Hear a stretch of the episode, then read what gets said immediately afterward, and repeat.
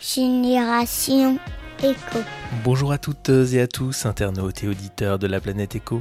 Chaque mètre carré sur notre Terre est utile à la biodiversité, que ce soit dans une forêt ou dans des zones rurales, mais aussi en milieu urbain et industriel. Dans cet épisode, nous partons à la découverte de l'association Biodiversio qui œuvre notamment à renaturer des zones artificialisées, redynamiser la faune locale et créer des trames vertes. Je reçois aujourd'hui Emmanuel Régent, le président fondateur de cette association, un entretien mené à distance. Bonjour Emmanuel, euh, est-ce que vous pouvez vous euh, présenter et nous raconter donc la, genèse de euh, Biodiversio, s'il vous plaît? Eh bien, moi personnellement, je suis un naturaliste amateur. je suis né avec cette passion, je n'ai pas pu en faire mon métier qui fait que depuis plus de 40 ans, je suis en milieu associatif euh, naturaliste dans, divers branches et spécialités. Et euh, j'ai occupé tous les postes jusqu'à un poste de, président de la plus grosse association locale. Euh, l'idée de biodiversio m'est venue lors du dernier confinement, enfin du premier confinement plus exactement, maintenant, il y a exactement un an. C'est-à-dire, comme beaucoup de professionnels, j'ai eu une très forte chute de mon activité puisqu'on était totalement confinés. Et euh, j'ai la chance d'avoir un, grand jardin et, d'avoir pu être confiné dans ce jardin-là.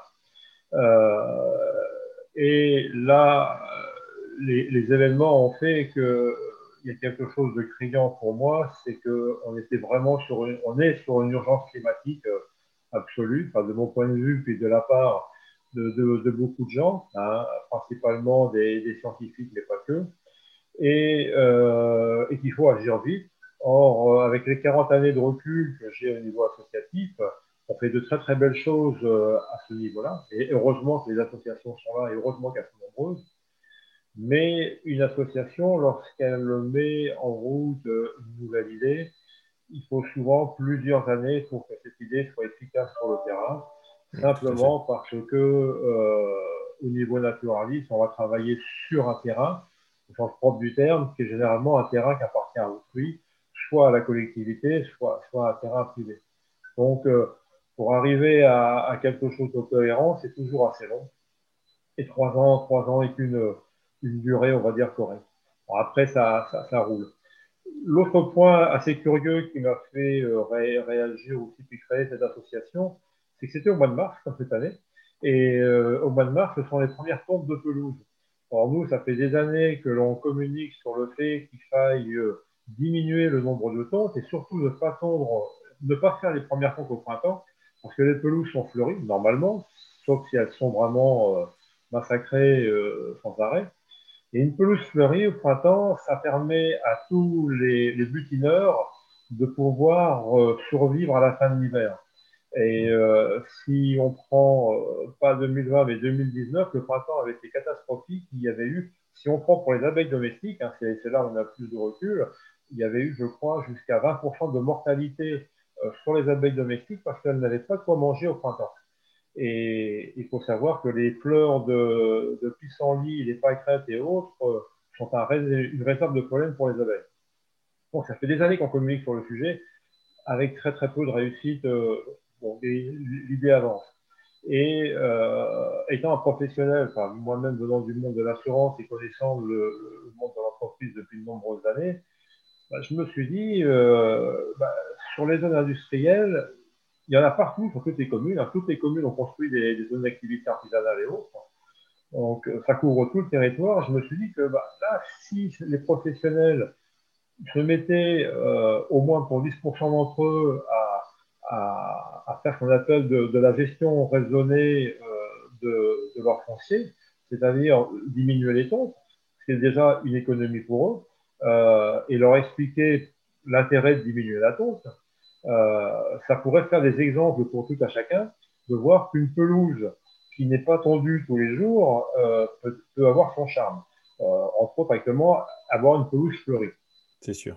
Et donc, je me suis dit que l'exemple visuel serait peut-être plus efficace que euh, les longs discours sur les réseaux sociaux et autres.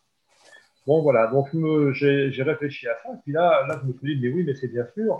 on parle du problème de l'artificialisation des sols. On agit beaucoup dans, on agit beaucoup, on écrit beaucoup dans ce domaine et on n'arrive toujours pas à agir. Hein. C'est-à-dire que les, collectivités qu'on continue à, stériliser les sols de, manière hyper importante, bien que depuis déjà de nombreuses années, l'État essaye de, ralentir le plus. Mais c'est compliqué. Hmm. Maintenant, euh, bah, je me suis dit, moi, toutes ces surfaces-là, il y a peut-être moyen de, de la même manière qu'on peut moins tondre les pelouses sur ces surfaces-là, de créer des îlots de biodiversité. Parce qu'on s'est aperçu euh, avec le temps que euh, même un mètre carré préservé était utile à la nature.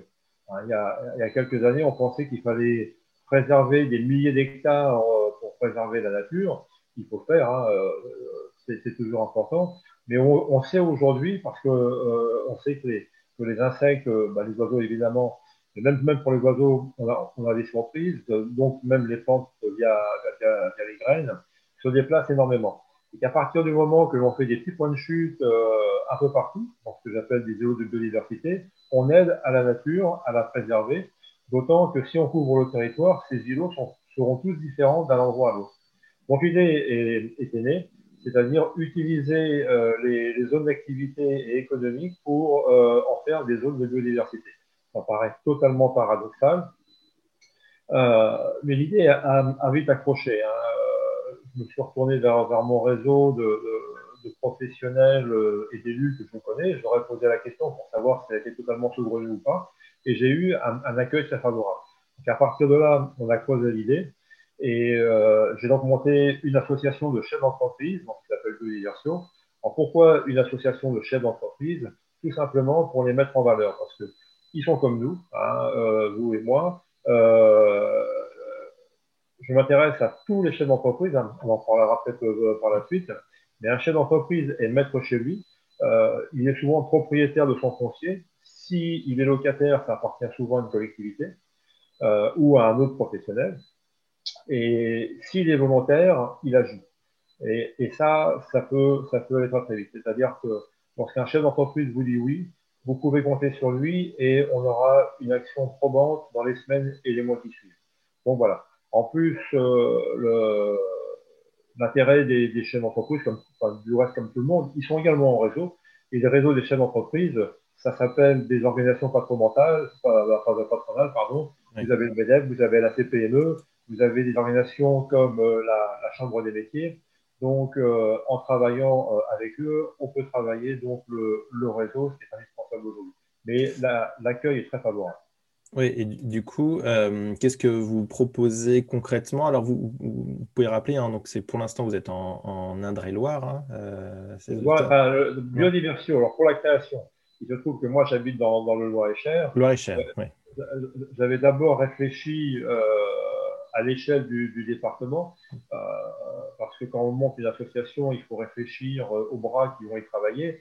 Donc, euh, quand vous créez quelque chose, bah, autant travailler, autant créer à proximité de, votre domicile, c'est le, plus simple. Et, mais dès que j'ai contacté la TCI du Maréchal, par exemple, leur premier réflexe, c'est de me dire, mais les autres projets, c'est au minimum régional.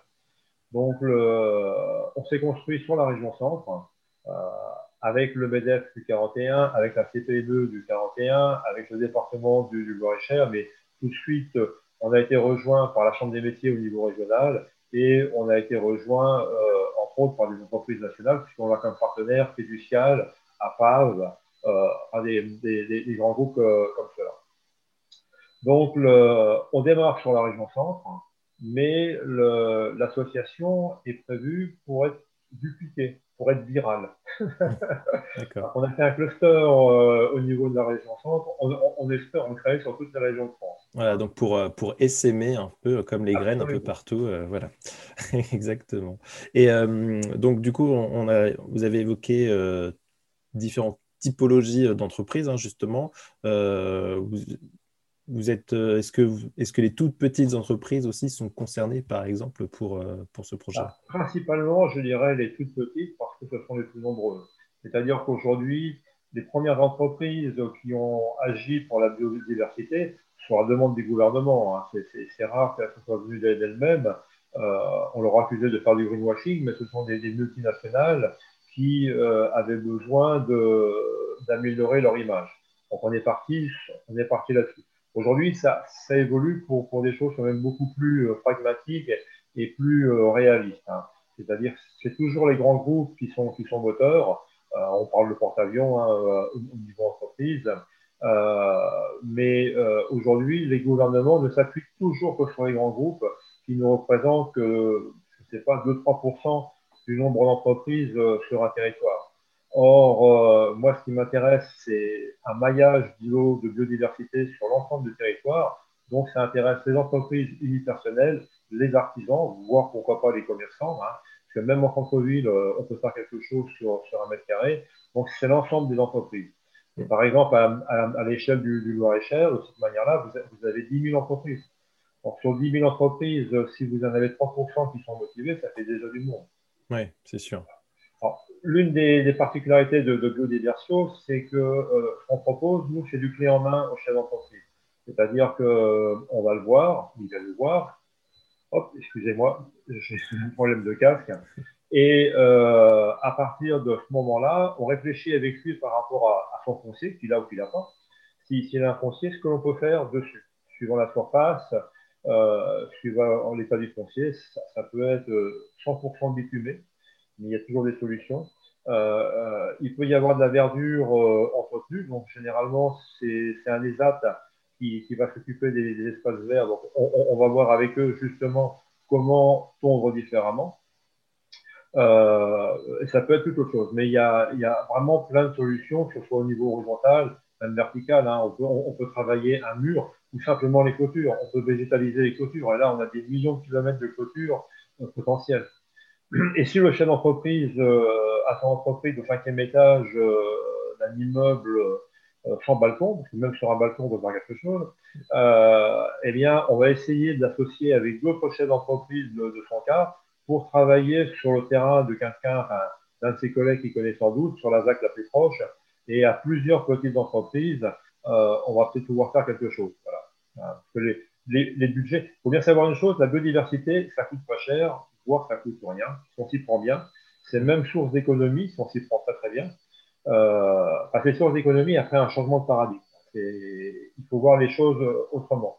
c'est quelque chose qui est à la fois extrêmement simple, puisque pour qu'elle revienne, la première chose à faire, c'est de rien faire. Mais extrêmement compliqué parce que si on veut qu'elle revienne assez rapidement, hein, si on ne veut pas attendre 50 euh, ans, que, si on ne veut pas faire comme Tchernobyl, Tchernobyl mm. c'est revenu, mais il a fallu 15-20 ans. Euh, il faut l'aider et faire ce qu'on appelle donc de la biodiversité augmentée. D'accord. Alors, est-ce que vous pouvez euh, préciser un peu plus la biodiversité augmentée? C'est quoi exactement? Bah, La biodiversité augmentée, euh, c'est un concept qu'on.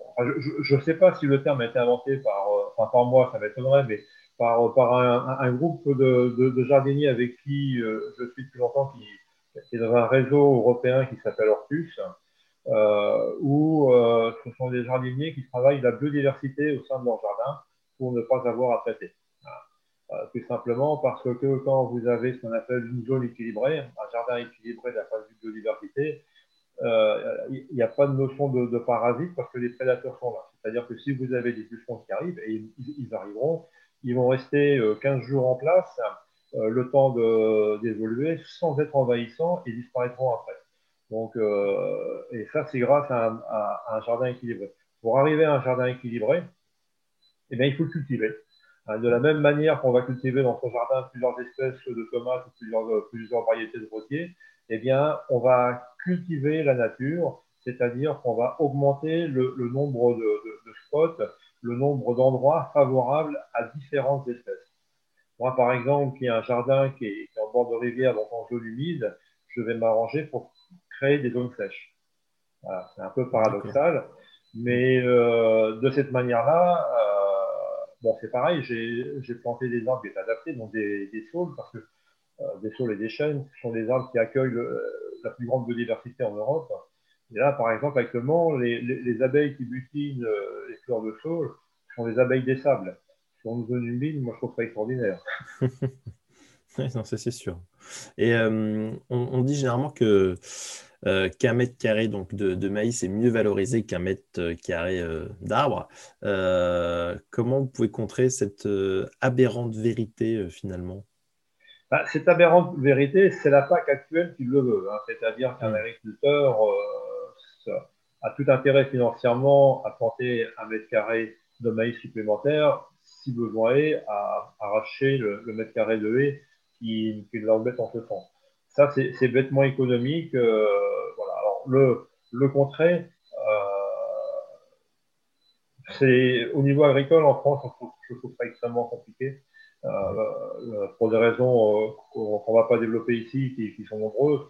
Donc la, la, meilleure façon de le faire, c'est d'utiliser justement les terrains des collectivités et des, des, propriétés appartenant aux entreprises pour replanter les hein, Parce que je crois qu'aujourd'hui, j'ai plus les chiffres en tête, mais quand, quand, on plante un kilomètre de haie, on, en arrache toujours deux, euh, même aujourd'hui. Mais euh, bon, voilà.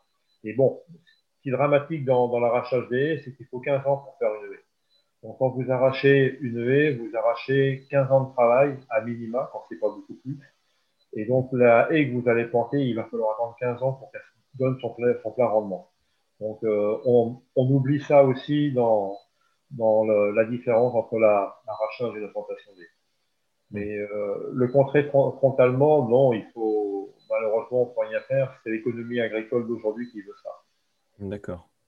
Et euh, concrètement, alors comme pour une entreprise, comment ça se passe? Est-ce que euh, donc Biodiversio donc met en relation avec des, des entreprises locales pour faire euh, donc ces actions de biodiversité donc euh, augmenter? Euh, est-ce que l'association prend une commission? Comment l'association va vit en fait bah, L'association déjà demande à avoir des adhérents qui payeront une cotisation. Cette cotisation sera, sera différente suivant la taille de l'entreprise. On, a également des particuliers. Hein. La cotisation de base est, de, de 20 euros, que vous soyez un particulier ou une petite entreprise. Après, ça va dépendre du nombre de salariés, mais euh, voilà. Pour, vous dire, une multinationale est plafonnée à 1000 euros. Hein.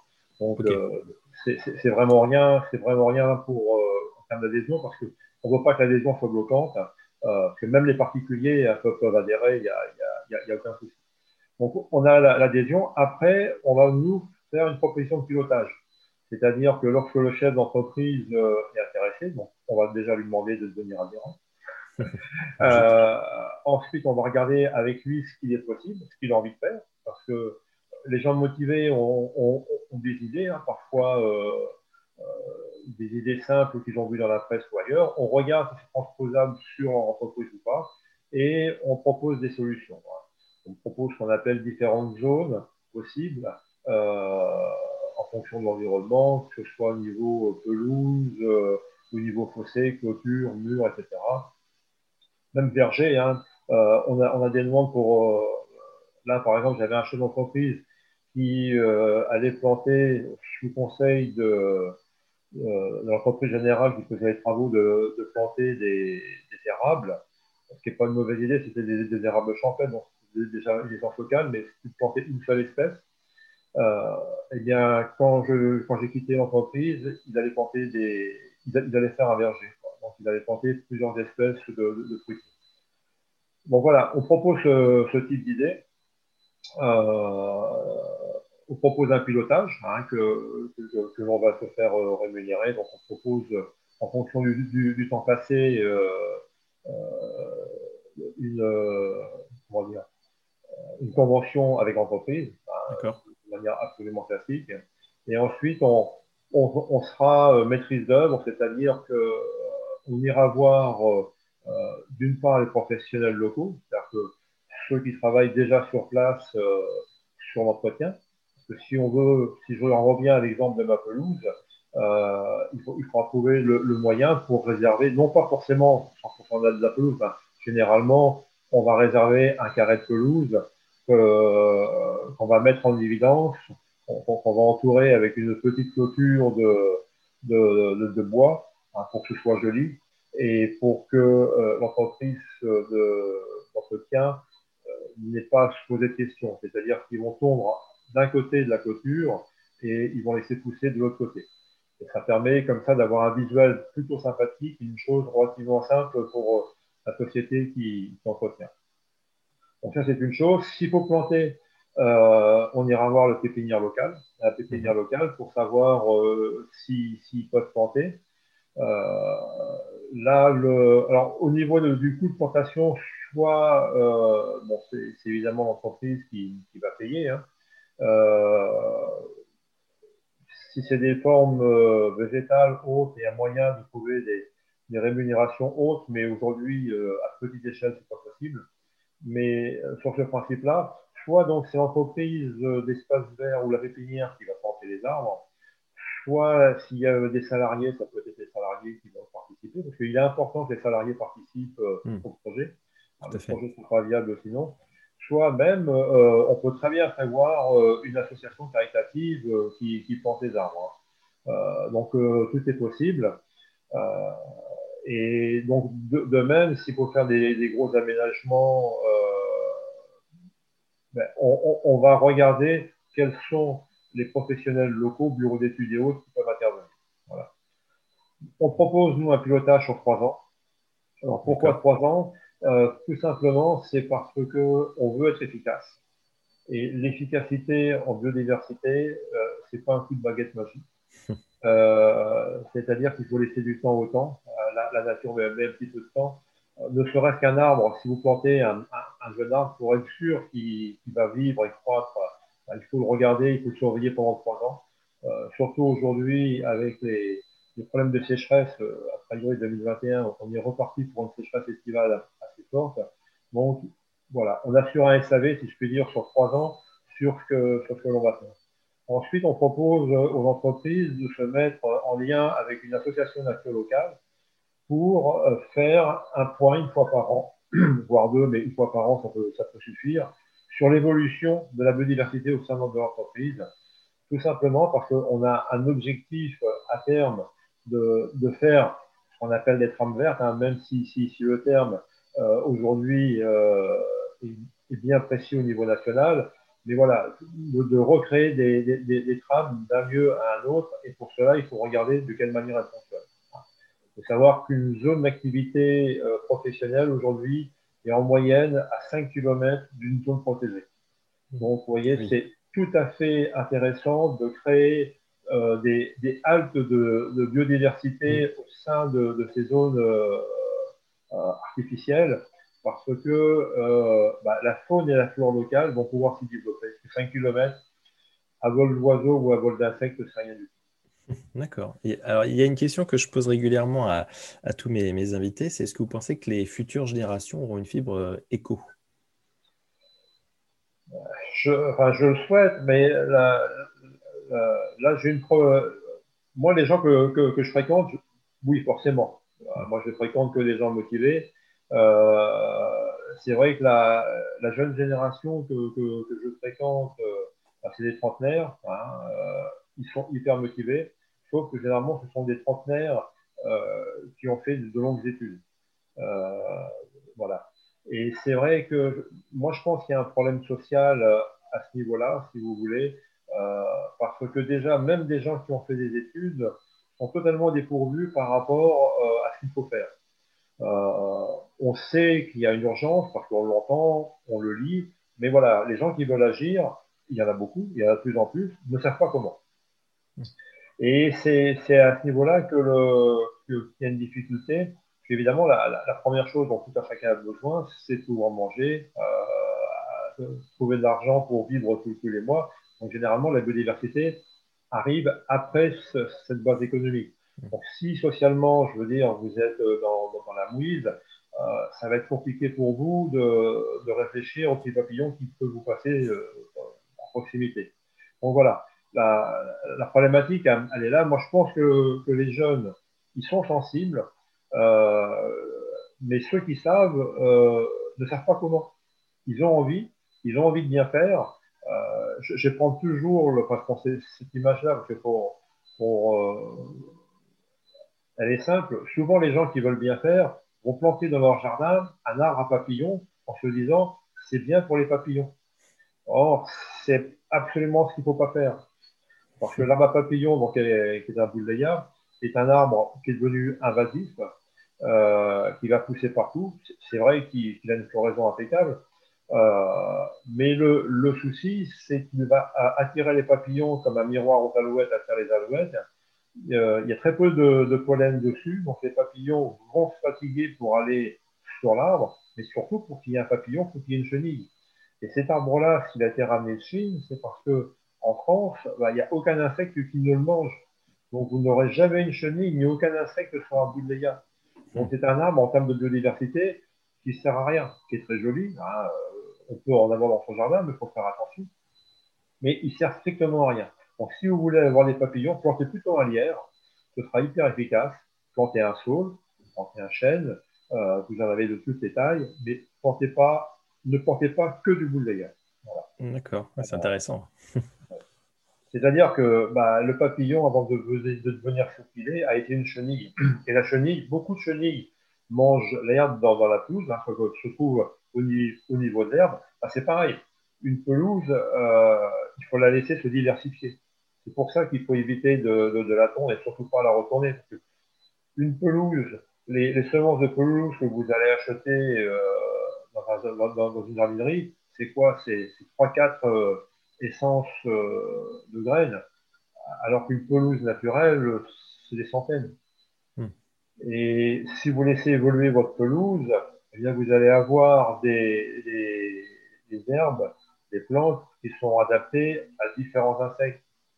C'est comme ça que vous allez pouvoir avoir des vers de terre, d'une part. vous n'allez pas, vous arrêter, vous n'allez pas leur casser les pieds, mais vous allez avoir des papillons, des abeilles. Il y a énormément d'abeilles aussi qui vivent dans le sol.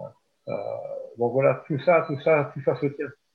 D'accord. Ouais, finalement, c'est c'est finalement, je pense que euh, Biodiversio peut aussi euh, apporter cette expertise et cette connaissance pour un peu faire aussi de la pédagogie finalement hein, autour de, ce qu'il faut faire, ce qu'il ne faut pas faire. donc ça, c'est intéressant. Vous avez un site internet, quelque chose comme ça au niveau de l'association bah, Aujourd'hui, vous contacter? donc un site internet, euh, ça coûte des sous, si on veut le faire bien, si on veut. Et donc il est, il est euh, en plein travaux là, on travaille dessus, euh, mais il devrait sortir d'ici un mois ou deux. J'espère dans le mois qui vient. En tout cas, dans, dans l'année, ça c'est sûr qu'il y aura des informations. Voilà, biodiversion n'a que trois mois, donc il faut tout créer. Oui, officiellement, ouais, trois mois, d'accord. Effectivement. Bon, bah, super. Bah, merci beaucoup, euh, Emmanuel, pour, euh, pour cet échange.